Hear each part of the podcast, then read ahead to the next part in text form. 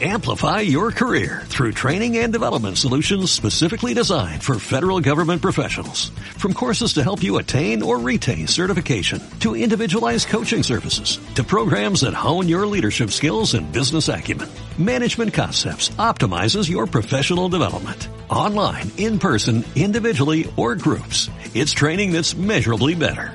Learn more at managementconcepts.com. That's managementconcepts.com.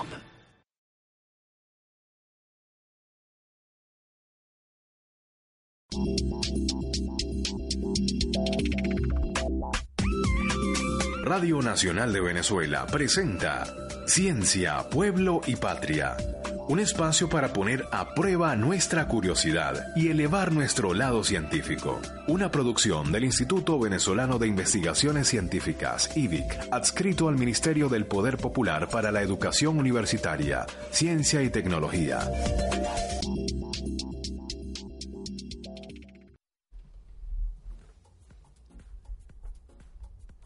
El círculo de misterio que acompaña las dimensiones ha despertado el interés de muchas personas. Sin embargo, estas dimensiones que muchos aún no conocemos, en los últimos años, los físicos y teóricos han apuntado hacia ellas sus complejas ecuaciones matemáticas.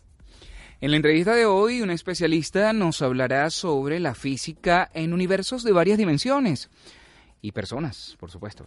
Y la gran pregunta del día, porque debería haber solo tres dimensiones.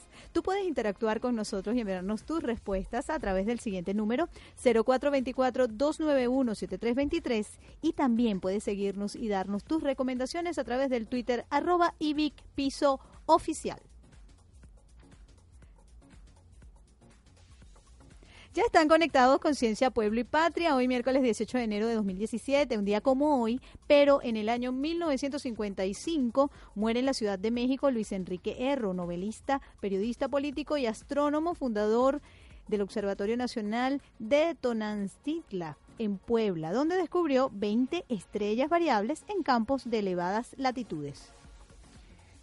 En su juventud, Erro participó en la rebelión de Adolfo de la Huerta, colaboró en la redacción radical del artículo de la Tercera Constitucional como diputado y también desempeñó cargos de administración educativa. También en 1911, este año, tiene lugar el primer aterrizaje en un barco de avión pilotado por el teniente Eugene B. Ely y este fue capaz de frenar su aparato, un Curtis, en una plataforma de madera de 36 metros de longitud que se había construido sobre el navío de guerra de los Estados Unidos en Pensilvania, en el puerto de San Francisco, y para seguirlo había fijado al tren de aterrizaje unos ganchos especiales con lo que consiguió atrapar unas cuerdas que previamente había situado a lo largo de la plancha. Aún hoy se usa en los modernos portaaviones una versión de aquel ingenioso invento. Y como ya es costumbre, navegaremos hoy por lo más destacado del conocimiento científico y tecnológico generado a lo largo de nuestro país y el mundo a través de este su canal informativa de RNB. Nos acompaña en los controles técnicos el día de hoy César Machado y agradecemos esta producción al equipo de comunicación del IBIC. Nailet Seijas y Darwin Serpa les estaremos acompañando en este recorrido por los últimos avances de la investigación científica de forma amena y dinámica. Desde ya iniciamos mediante una presentación sobre lo establecido en la Ley de Donación y Trasplante, así como de los avances en tratamientos experimentales con células madre, la Unidad de Terapia Celular del Instituto Venezolano de Investigaciones Científicas IBIC expuso ante representantes del Servicio Autónomo de Contraloría Sanitaria del Ministerio del Poder Popular para la Salud, Instituto Nacional de Higiene Rafael Rangel y la Fundación Venezolana de Donaciones y Trasplante de Órganos, Fundabene, la necesidad de regular el uso de células madre en pacientes. El jefe de la unidad del IBIC y miembro de la Comisión Nacional de Donación y Trasplante de Órganos, Tejidos y Células, José Cardier, manifestó la necesidad de frenar la ilegalidad de centros y profesionales de la medicina que prometen curar enfermedades con la aplicación de supuestas células madre. Las estafas no solo se dan en Venezuela, sino alrededor del mundo. Uno de los casos más emblemáticos es el de Estados Unidos de América, donde más de 600 clínicas están realizando este tipo de tratamientos falsos. En el país, actualmente se ofertan en algunos centros privados, con el apoyo además de campañas publicitarias, la posible cura de enfermedades como diabetes, Parkinson, leucemia, síndrome de Down y Alzheimer. Cardier alertó a los representantes de los entes regulatorios en materia de donación y trasplante que su tratamiento es netamente experimental y por lo tanto gratuito.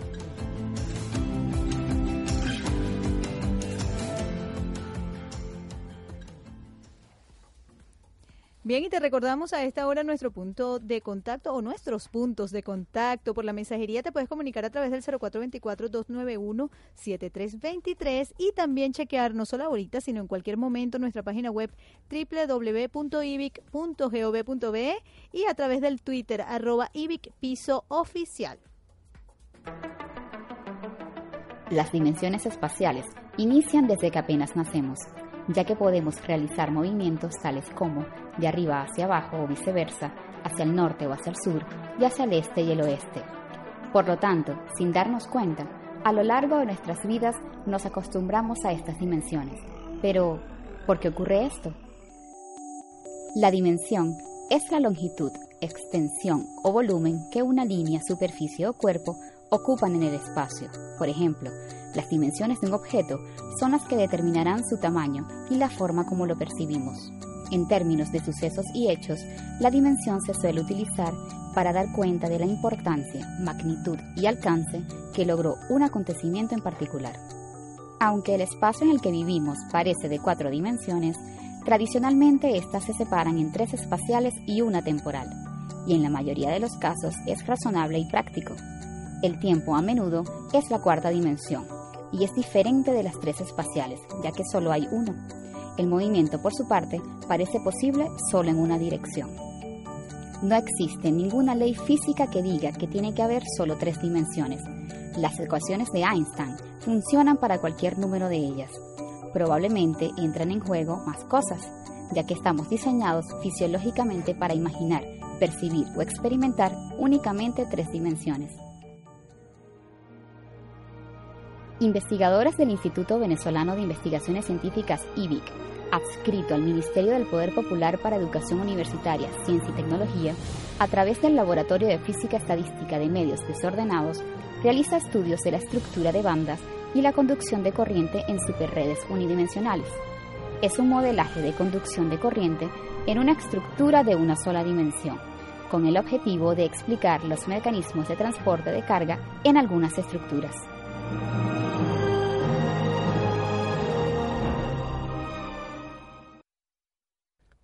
Las dimensiones empiezan apenas nacemos, desde pequeños podemos ir adelante y atrás, a la derecha e izquierda.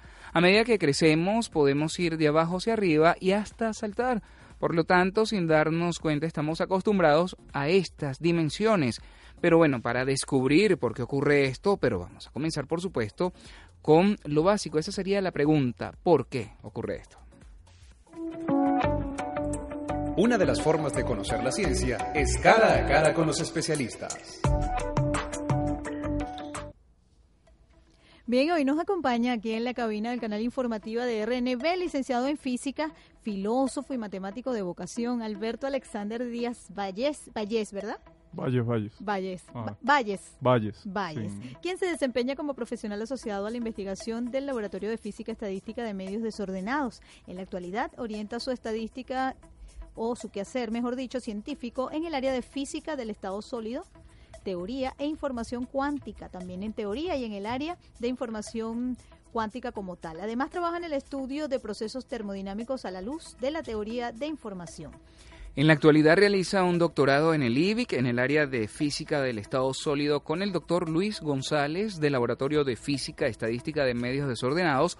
Su tesis doctoral consiste en el estudio de la estructura de bandas y la conducción de corriente en superredes unidimensionales. También realiza un diplomado en alta gerencia empresarial y dirección organizacional en la Universidad José Antonio Páez en el núcleo de Aragua. Ese es parte del perfil, Nailet, de nuestro invitado. Y qué bueno, porque además tiene mucha pasión por la matemática, la filosofía, así que la conversación va a estar muy buena. Seguro que sí. Bienvenido, Alberto. Gracias por acompañarnos en la tarde de hoy. Muchas gracias a ustedes por la invitación. Hoy decíamos, incluso lo comentábamos contigo antes de comenzar, que este, este tema de hoy nos sonaba a nosotros un poco así de ciencia ficción, ¿no? Esto que vamos a hablar y que nos parece pues lo más apropiado que tú comiences definiendo de lo más sencillo a quizá lo más complejo, comenzar hablando justamente rápidamente, Alberto, de cómo podemos definir el espacio. Bueno, excelente. Este, claro, como tú lo bien lo has mencionado, primero hay que, que comenzar manejando la, la, información que tenemos de nuestro día a día. ¿no? Todos Ajá. somos personas conscientes y tenemos la capacidad de reconocer tanto el paso del tiempo, este, mediante la sucesión de eventos, ¿verdad? Que siguen algún tipo de relación. También nos, nos reconocemos a nosotros mismos y tenemos la capacidad de reconocer a otros. Y lo cual nos evidencia que nosotros existimos y estamos en algún, alguna región del espacio, además llevamos nuestra, nuestras actividades allí. Entonces, el espacio no es solo aquello que se encuentra fuera de, de la Tierra, sino que es todo lo que nos rodea. Entonces, Exacto. para comenzar a definirlo, podemos entender, como bien lo, lo propuso el filósofo alemán Leibniz en, alrededor del año 1700, que el espacio es un conjunto ordenado de impresiones senso- sensoriales que coexisten. Entonces, una impresión sensorial no es más que tanto la, la luz que llega a nuestros ojos y nos permite percibir las imágenes, también está relacionado con el, sentido del tacto, por ejemplo, y las sensaciones de calor y frío. Entonces, de esa manera, utilizando los- sentidos, este, tenemos una idea, eh, digamos, intuitiva, porque todavía no lo hemos conceptualizado completamente, sobre lo que es el espacio.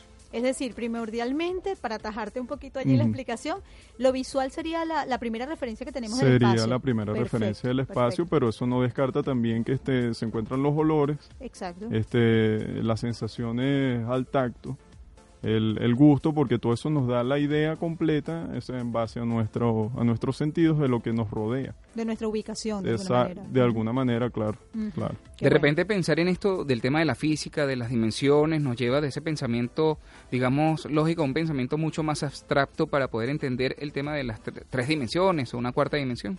Claro, claro, porque por supuesto, una vez que, que ya tenemos este, definido el, el espacio, o sea, desde el punto de vista de los sentidos, podemos ir a un nivel de abstracción mayor y hacer, construir una, una definición de espacio que no sea dependiente del individuo ni de los sentidos y esas limitaciones, sino poder comunicar de una forma más objetiva lo que estamos percibiendo del exterior.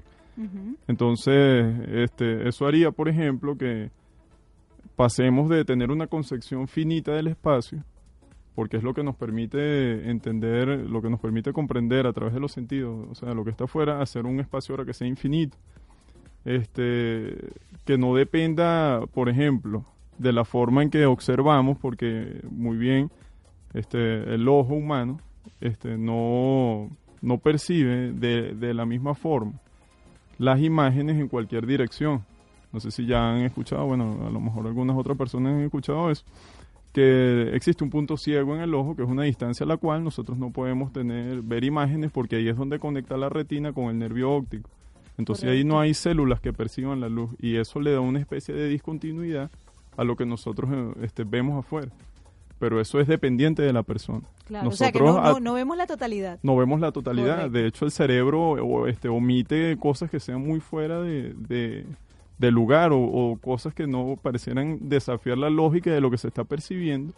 Entonces, eso nos da la idea de que el espacio, si lo vemos así, sería discontinuo. Pero entonces ese tipo de cosas dependientes del individuo es lo que uno debe, este, o no es lo que se debe, es lo que se busca en ciencia quitar para así poder hacer una, una noción objetiva de lo que es el espacio y ahí es donde se introduce el tema de las dimensiones para caracterizar, que es lo que me han mencionado, por ejemplo, como la, eh, la- el sentido de, la vista, como ya lo has mencionado, es lo que nos permite tener o construir la visión del espacio. Este, nosotros asociamos tres dimensiones porque son los movimientos de izquierda a derecha, adelante hacia atrás y de arriba abajo.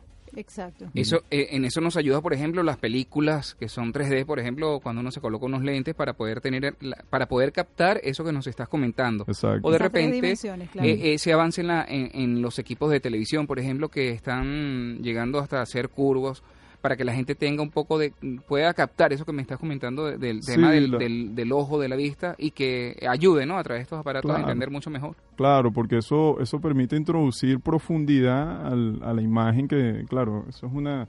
En realidad lo que uno, uno capta son imágenes bidimensionales, pero gracias a la luz podemos tener, este, y las sombras que se proyectan, podemos tener la idea de profundidad. La sensación de que, de que la Exacto, y eso es lo que se trata de hacer con, con el- en el cine.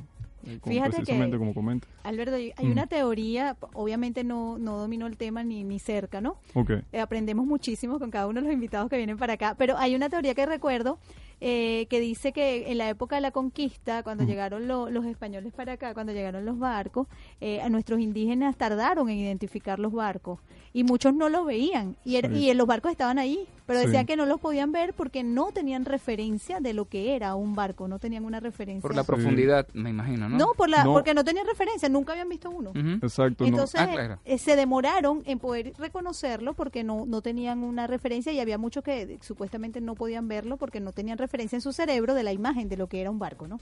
Claro, sí, Sí. Yo, yo he escuchado de, de eso. De hecho, Ajá. creo que el término que acuñaron para referirse a los barcos era como que las montañas que se mueven al horizonte. Exacto, porque algo no así. lo podían definir. No lo podían no lo conocían. Exacto.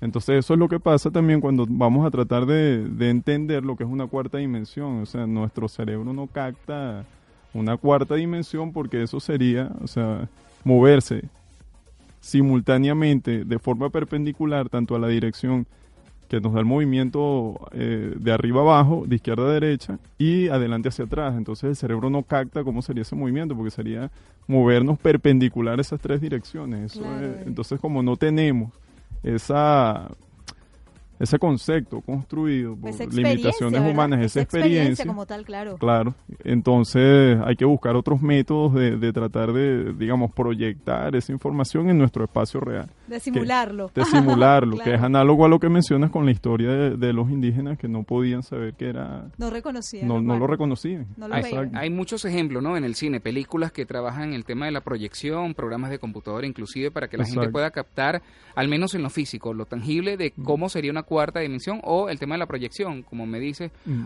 eh, el tema de, de cómo nos colocaríamos, por ejemplo, Mm. para poder entender y, y visualizar todo, ¿no? Exacto, exacto. De hecho, este, ahorita que mencionas eso, hay una forma en la que uno podría entender qué significa proyectar en, en este espacio. O sea, podemos suponer que nosotros vivimos en la superficie del agua y somos seres bidimensionales.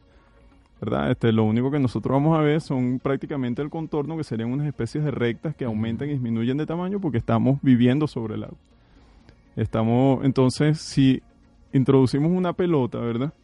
Lentamente en el agua, nosotros vamos a ver una recta, si lo vemos lateralmente, o desde arriba serían círculos, que es donde se intersecta esa esfera con esa superficie de agua. Entonces, ese ser tridimensional, que sería la pelota, se estaría proyectando en nuestro espacio bidimensional y nosotros veríamos un círculo. Sí, como A eso se. Ajá. Eso, a eso se refiere con la proyección. Entonces, nosotros en este mundo tridimensional tenemos que buscar formas de proyectar esa información cuatridimensional en nuestro, en nuestro espacio para poder tener idea de lo que constituye o de cómo luciría ese mundo de cuatro dimensiones. ¿Y cómo sería entonces el mundo unidimensional, por ejemplo? Ah, eso, eso es curioso. Hay un libro que, que bueno, yo recomiendo la, la lectura que escribió Edwin Abbott, es bastante entretenido, porque él este, en su libro trataba de explicar cómo un ser de dos dimensiones, que era un cuadrado, este, podía tener acceso a otros, a mundos de otra dimensionalidad. Un mundo de una dimensión, para, este, según Abbott, sería una recta Exacto. una recta infinita. Y los habitantes es curioso porque son segmentos de recta. Entonces lo único que ellos pueden ver son puntos a los lados. Claro. Entonces, este, él también se plantea, oye, porque el, el cuadrado que está visitando, que es el protagonista de la historia, está visitando ese mundo unidimensional, este, le pregunta al rey que, por ejemplo, ¿cómo hacen ellos para este, tener descendencia? Entonces el rey dice que gracias a, a- a la naturaleza, a las leyes naturales, ellos no necesitan el contacto para reproducirse. Entonces había que, hay que buscar alternativas, sí, lo Sí. hacen mediante la voz. Entonces, en un mundo unidimensional donde solo te puedes desplazar hacia los lados, este, tendrías que atravesar a las otras personas y eso, digamos, es un poco conflictivo porque eso implicaría Claro. que, que los constituyentes de esas personas se separen para dar paso a, al movimiento en otra dirección. Entonces, es, es- o sea, eso desde el punto de vista de, del autor, este, de Abbott, eh, es una caricatura, pero eso es lo que hay que tratar de ver si es posible ahorita con todo este auge de la nanotecnología de desarrollar, este, digamos, universos confinados eh, de una dimensión.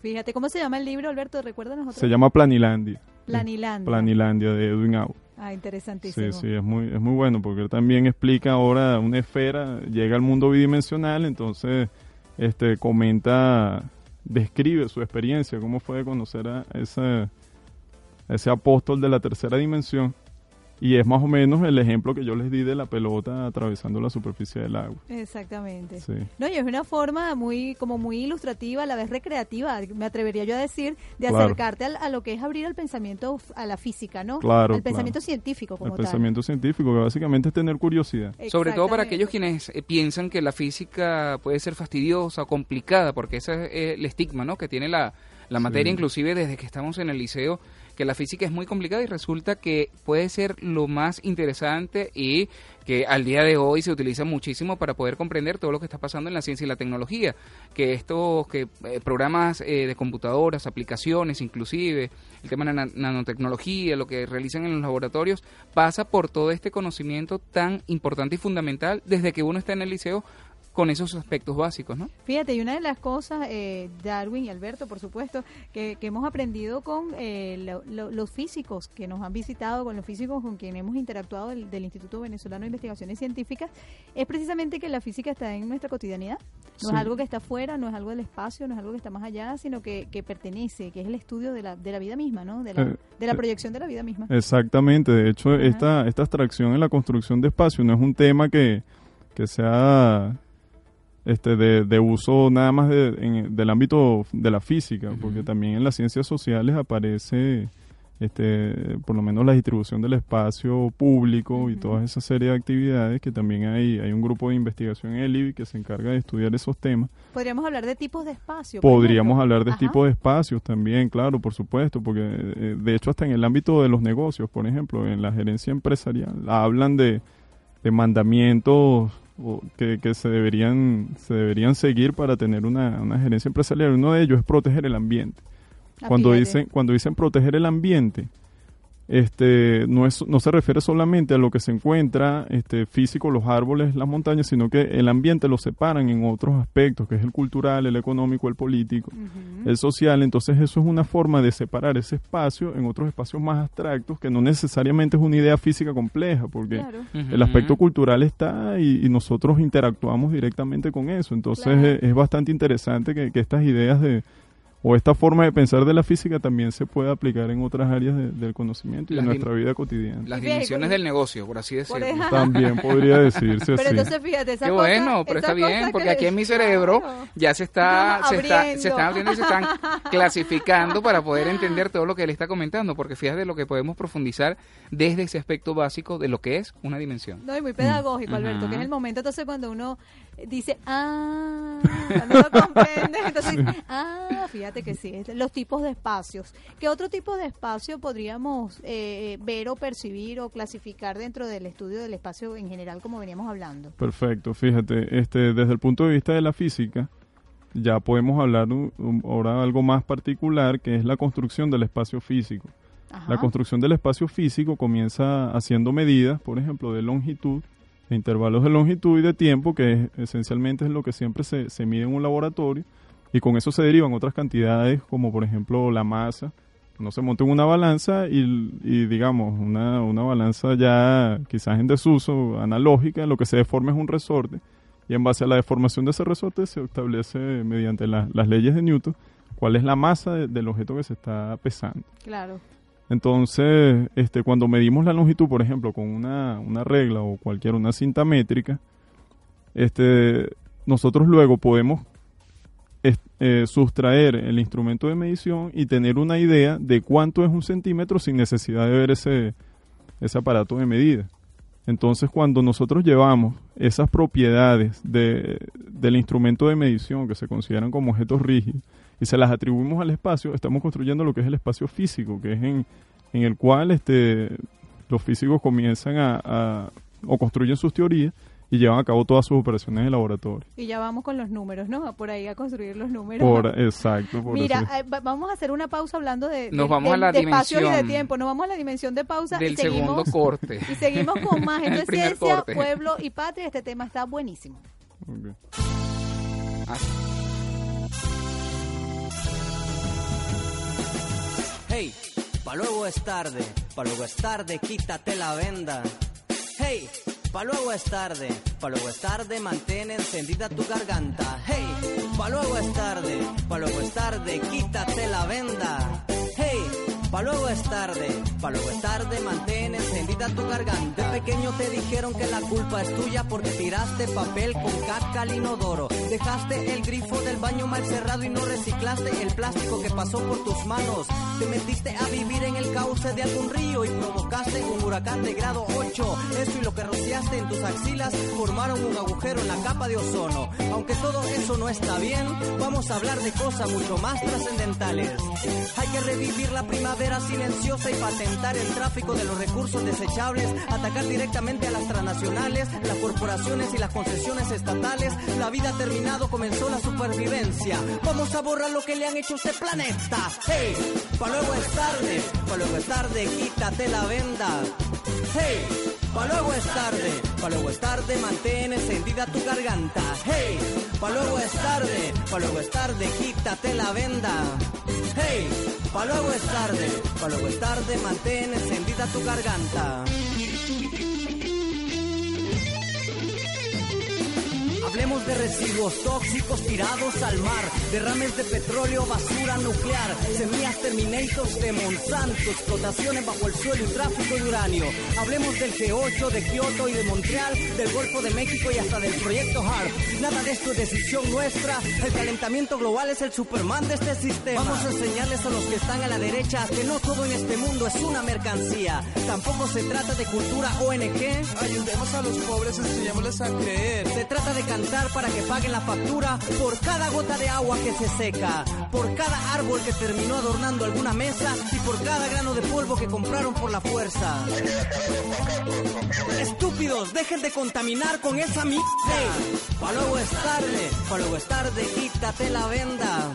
Hey, pa' luego es tarde, pa' luego es tarde, mantén encendida tu garganta. Hey, pa' luego es tarde, pa' luego es tarde, quítate la venda. Hey, pa' luego es tarde, pa' luego es tarde, mantén encendida tu garganta. Disculpen ambientalistas de la alta sociedad y coleccionistas de perfiles moralistas de Facebook. No basta con desconectar sus celulares una vez al año o aprenderse de memoria la lista de las 10 cosas que no hay que hacer. La Tierra ha sufrido un daño irreparable. Aproximadamente 3.1416 multiplicado por el cuadrado del radio polar en la escala que por cuestiones de ahorro de energía reduciremos a la cuarta parte. El modelo económico actual ha destruido lentamente el medio ambiente bajo su lógica de acumulación desequilibrada. Según los expertos, la regeneración natural no se ha portado a la altura de la época. Ante este panorama, solo existe la alternativa que proponen algunos pueblos indígenas. Hay que escuchar lo que dice la Pachamama. En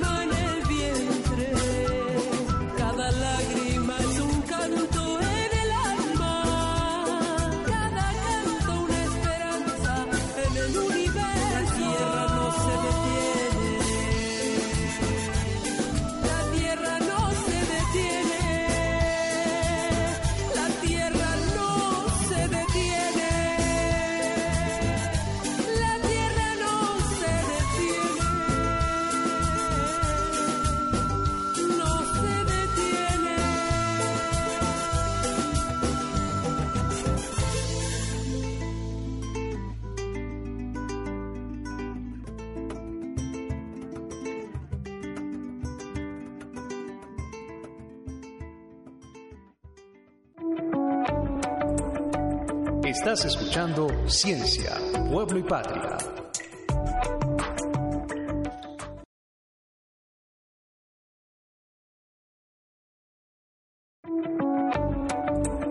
Estamos de vuelta con Ciencia, Pueblo y Patria.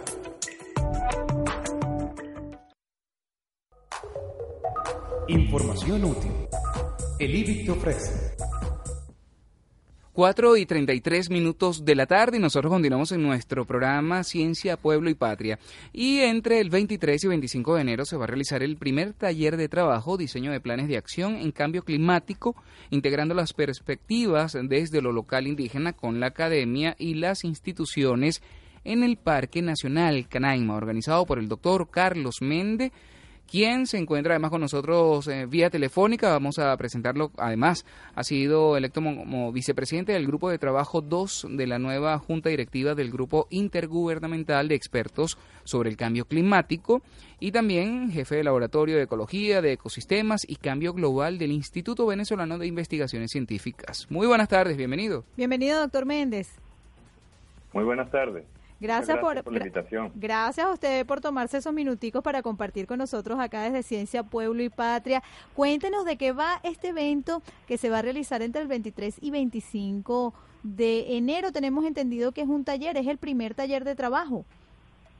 Sí, es precisamente el primer taller de trabajo que estamos enfocando hacia poder elaborar eh, medidas de acción que nos permita contrarrestar los efectos negativos del cambio climático sobre todo elaborar esas medidas y ese plan de acción desde lo local, puesto que sabemos que lo local, en lo local es donde precisamente se accionan, se articulan las medidas que la gente va a implementar. Correcto. Planes de acción, ¿no? Tenemos entendido además con algunos invitados muy importantes que tienen además eh, una participación especial. Sí, fíjate que el taller está organizado eh, por uh, al menos dos ministerios, el ministerio, por supuesto, al que está escrito el IBIC, que es de Educación Universitaria, Ciencia y Tecnología.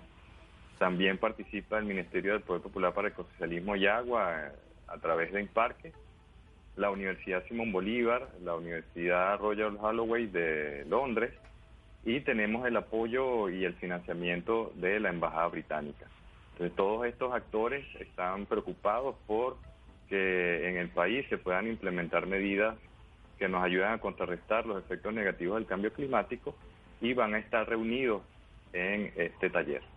Doctor, y según la información que tenemos acá, eh, este taller y esta información está enmarcada básicamente o directamente relacionada con nuestro país, ¿es así? Sí, eh, estamos tomando como para el primer taller, estamos ensayando justamente en el Parque Nacional Canaima, porque es de importancia estratégica para el país. Recordemos que el Parque Nacional Canaima abarca lo que es la cuenca alta del Caroní y todos conocemos cuál es la importancia que tiene el Caroní, sobre todo para la generación de energía en nuestro país. Correcto, qué bueno. Por, supuesto, también allí, este, eso no es un, un, territorio despoblado, sino que tenemos una población muy especial allí, que son nuestros indígenas de la etnia Pemón entonces ellos son protagonistas también del, del taller.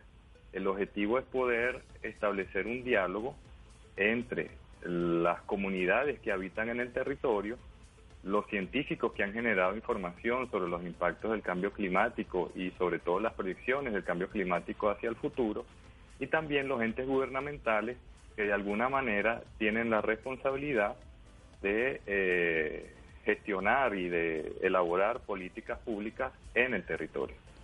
Doctor, una pregunta, ¿cómo hace eh, el público además para participar o quiénes pueden participar? Bueno, esta vez la, convocatoria es, cerrada. Hemos mm, invitado precisamente a aquellos actores del territorio, los que están involucrados sobre todo con cambio climático, que han trabajado eh, en el Parque Nacional Canaima para poder enfocarnos en aquellas medidas que serían útiles y pudieran llevarse a cabo, implementarse con facilidad en, ese espacio. Qué bien. Bueno, doctor, entonces invitamos, lo invitamos para que posteriormente, luego de este taller, nos acompañe acá en Ciencia, Pueblo y Patria y conozcamos cuáles fueron los acuerdos, qué medidas se van a tomar, los resultados de, de este taller que repetimos se va a llevar a cabo entre el 23 y el 25 de enero, primer taller de trabajo, diseño de planes de acción en cambio climático, integrando las perspectivas desde lo local indígena con la academia y la institución en el Parque Nacional Canaima.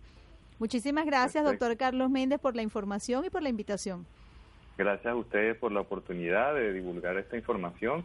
Y bueno, estamos muy esperanzados y muy optimistas acerca de los resultados y esperamos eh, en lo futuro poder expandir esta, estos planes de acción y esta elaboración de planes de acción hacia otras zonas del país. Hacia Así será. todo el país, claro que sí. Será nuestro próximo invitado Seguro. este en los próximos programas. Así que, bueno, muchísimas gracias. Y nosotros vamos a continuar con nuestro espacio. Hoy conversamos en Ciencia, Pueblo y Patria sobre la física en espacios de otras dimensiones, construcción de las leyes físicas y la dimensionalidad del espacio con nuestro invitado, el licenciado en física, el doctor Alberto Alexander Díaz Valles, profesional asociado a la investigación del Laboratorio de Física y Estadística de Medios.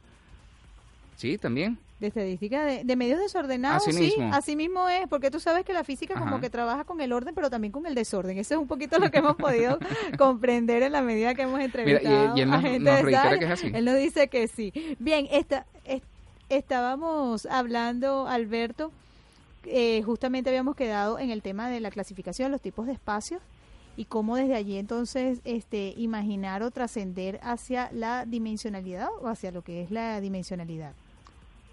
Eh, eh, exactamente, bueno, podemos continuar con el, siguiente paso en abstracción en la construcción del espacio, haciendo referencia a un tema que es bastante conocido, porque también hay películas que han tocado el aspecto de la cuarta dimensión, que eso viene de los trabajos de la relatividad especial de, Einstein, donde la cuarta dimensión se introduce en el, en el formalismo teórico como este o sea, es el tiempo que se pone a la par de las otras tres dimensiones que, que ya hemos mencionado.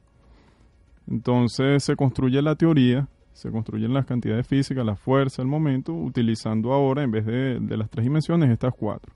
Y los resultados que al final se miden en, en el laboratorio, pues son proyecciones, como también he, he comentado, hemos comentado previamente acá en el programa, de eh, las cantidades físicas en, en esos mundos, en ese mundo de cuatro dimensiones.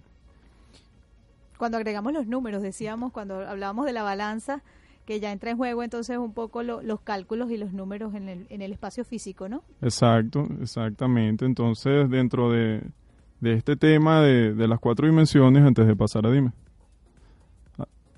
antes de pasar a, a dimensiones superiores y tocar un poco también el tema de la teoría de cuerdas, que es bastante popular, este, la, la teoría de la relatividad permite o, o se puede considerar una- un paradigma en la construcción de las teorías de varias dimensiones y tiene resultados bastante interesantes. Por ejemplo, la, la paradoja de los gemelos, que también estábamos comentando acá fuera del aire, y eh, que, que es una de las cosas que más llama la atención, porque la idea de la paradoja de los gemelos es que se encuentran dos, dos, dos hermanos, dos gemelos, uno es un astronauta, el otro permanece en la Tierra, uno sale de, de la Tierra en un viaje a una velocidad cercana a la de la luz, porque esa es la, la forma de notar los efectos relativistas. Exacto.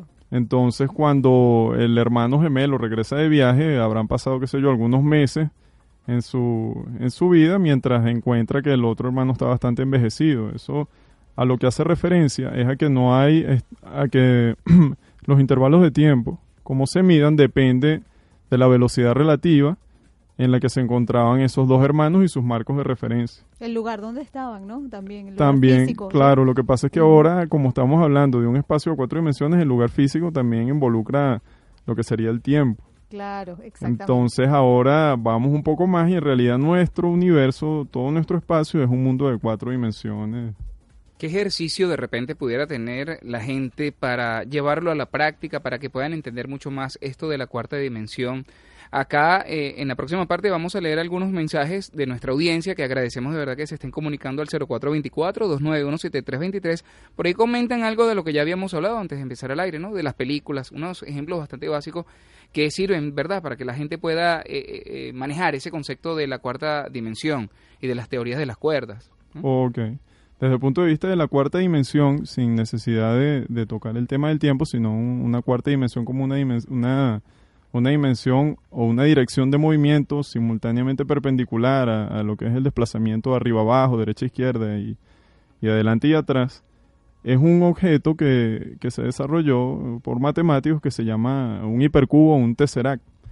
Básicamente hay un ejercicio para construir un cubo que es dibujar una especie de, o dibujar una cruz hecha con unos cuadrados en una hoja, recortarlo e ir plegando Sí. cada una de las pestañas hasta armar el dado. Hay un ejercicio similar que se puede hacer, pero ya utilizando programas de computadora, porque ahora en vez de tener este, una cruz dibujada en, el, en un plano, hay que unir un grupo de cubos para hacer una especie de, de una cruz, ¿verdad? Pero aparte de, de la, de digamos, el, el, el palo mayor y, la, y los laterales, también hay que atravesar uno que vaya en la dirección de, de lo que sería la profundidad Como una diagonal, algo así. una diagonal, no, imagínate que tienes la cruz en el plano y ahora colocas una, una, otro barrote arriba. Ajá. Entonces ahora tendrías, por donde lo veas, una cruz desde arriba, desde abajo, pero Ah, ahora correcto. tiene tres, digamos, tres brazos en vez de dos. correcto, ya la vi, ya la vi. Ok, perfecto. Entonces, este, eso se puede hacer utilizando programas de computadora también. Entonces también se unirían unas especies de pestañas, pero el objeto que se obtiene es una proyección de ese percubo en nuestro mundo tridimensional, que es lo que podemos percibir, porque bueno, estamos constituidos y tenemos nuestras limitaciones humanas que sin embargo nos han permitido también hacer una gran cantidad de cosas, como por ejemplo estas teorías que son bastante bastante complejas y que han permitido este un alto desarrollo tecnológico y, y de la, de la comprensión de nuestro universo, que es lo más importante. Doctor, para el futuro, aprovechando Ajá. que tenemos acá, ¿cómo puede observar eh, eh, esa, esa, bueno, llevar a la práctica o la realidad? ¿Cómo puede ser en el futuro si esto se, se llega a desarrollar mucho más de lo que conocemos el día de hoy? Fíjate, eso es una, una buena pregunta porque también, o sea, la, el futuro, digamos, de la, de la relatividad y también más adelante vamos a mencionar un poco lo de la teoría de cuerdas, no está muy lejos porque por lo menos los aceleradores de partículas, como, como se ha mencionado, el gran colisionador de hadrones, está construido utilizando eh, resultados de la teoría de la relatividad. Entonces son procesos altamente energéticos, las partículas se están moviendo a velocidades cercanas a la de la luz, entonces uno dice ya en ese, en ese ámbito que la- los efectos relativistas comienzan a, formar parte de ello. También se espera por lo menos poder realizar viajes espaciales a, a grandes distancias y una forma de hacerlo sería poder alcanzar velocidades cercanas a las de la luz y desarrollar la tecnología y los materiales que permitan que permitan hacer ese, ese tipo de viaje, entre otros factores que hay que tomar en cuenta. Y en el IBIC, ¿qué estamos realizando, qué estamos desarrollando para que en un futuro, bueno, a corto plazo, de repente eh, eh, en Venezuela y en el mundo se conozca mucho más de los desarrollos que ustedes están allí estudiando? Fíjate, en el IBIC uno de los trabajos que tenemos relacionado con la, la relatividad especial eh, y también mi, mi área de trabajo, que es la física del estado sólido, es estudiar un problema que está relacionado con bueno, una ecuación matemática que es la, la ecuación de Klein-Gordon, que describe un, un tipo especial de partículas que este, en la cual los efectos relativistas se deben tomar en cuenta. Entonces nosotros desarrollamos, hacemos, determinamos cuáles son la- las energías posibles que pueden adquirir las partículas que se describan mediante esa ecuación y este claro siempre esperando que eso pueda tener alguna algún impacto tecnológico también en la construcción del conocimiento científico como tal de la física en los aspectos teóricos entonces por ahí nosotros estamos digamos introduciéndonos en, en este mundo de, de los universos de varias dimensiones y los efectos relativistas también Qué bueno. Muchísimas gracias, Alberto. Ya casi estamos llegando al final, nos quedamos cortos en, en tiempo y en espacio para- desarrollar todo, pero creo que hicimos un buen asomo para las personas que nos escuchan sobre este tema tan interesante. Y por acá, por nuestra mensajería de texto, nos llegó un mensaje de Barquisimeto, nos saludan desde Barquisimeto y dice felicitarlos por el programa a nivel científico, es Nerio Montero de Barquisimeto y pregunta algo sobre el proyecto HARP. Eh, si sabes algo sobre el proyecto HARP, H-A-R-R-P. Eh, HARP, sí.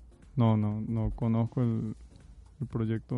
HARP. Sí, bueno, algún tema por pero allí pero no específico. está bien esas preguntas todas son tomadas en cuenta porque la idea es poder eh, este se- o sea, seguir comunicando todos estos conocimientos científicos al resto de las personas y también me sirve a mí para, para continuar mi investigación para Entonces, investigar. claro. Saludamos a Nerio desde Barquisimeto. Gracias, Nerio, por participar.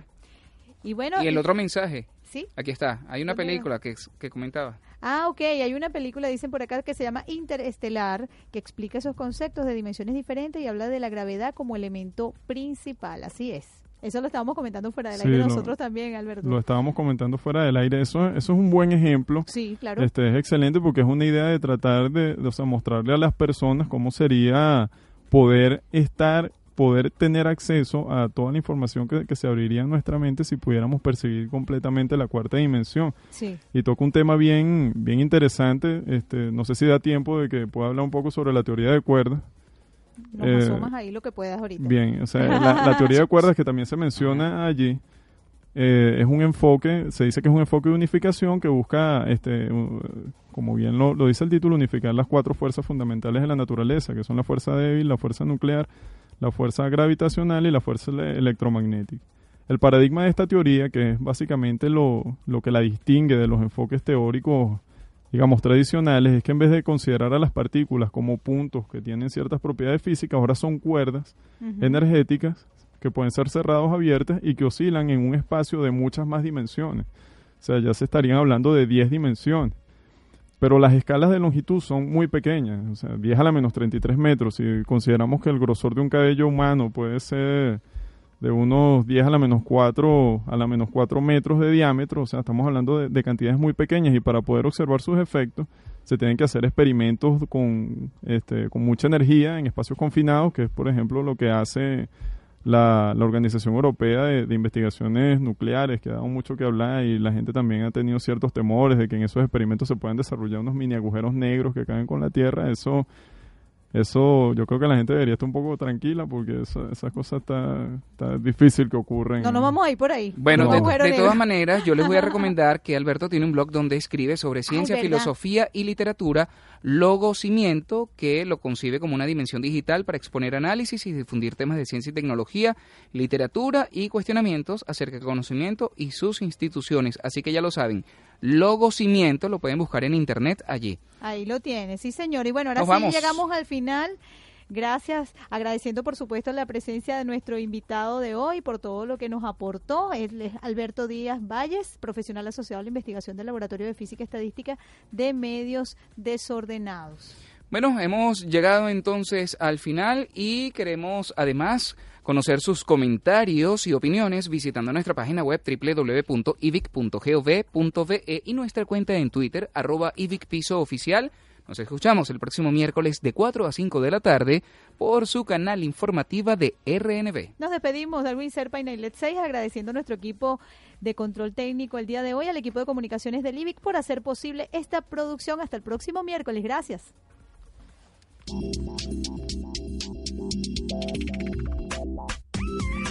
Radio Nacional de Venezuela presentó Ciencia, Pueblo y Patria.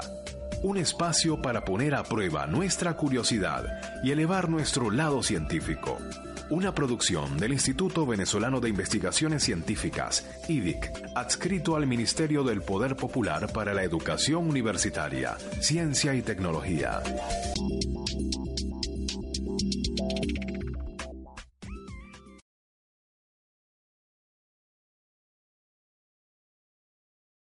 Amplify your career through training and development solutions specifically designed for federal government professionals. From courses to help you attain or retain certification, to individualized coaching services, to programs that hone your leadership skills and business acumen, Management Concepts optimizes your professional development. Online, in person, individually, or groups. It's training that's measurably better. Learn more at managementconcepts.com. That's managementconcepts.com.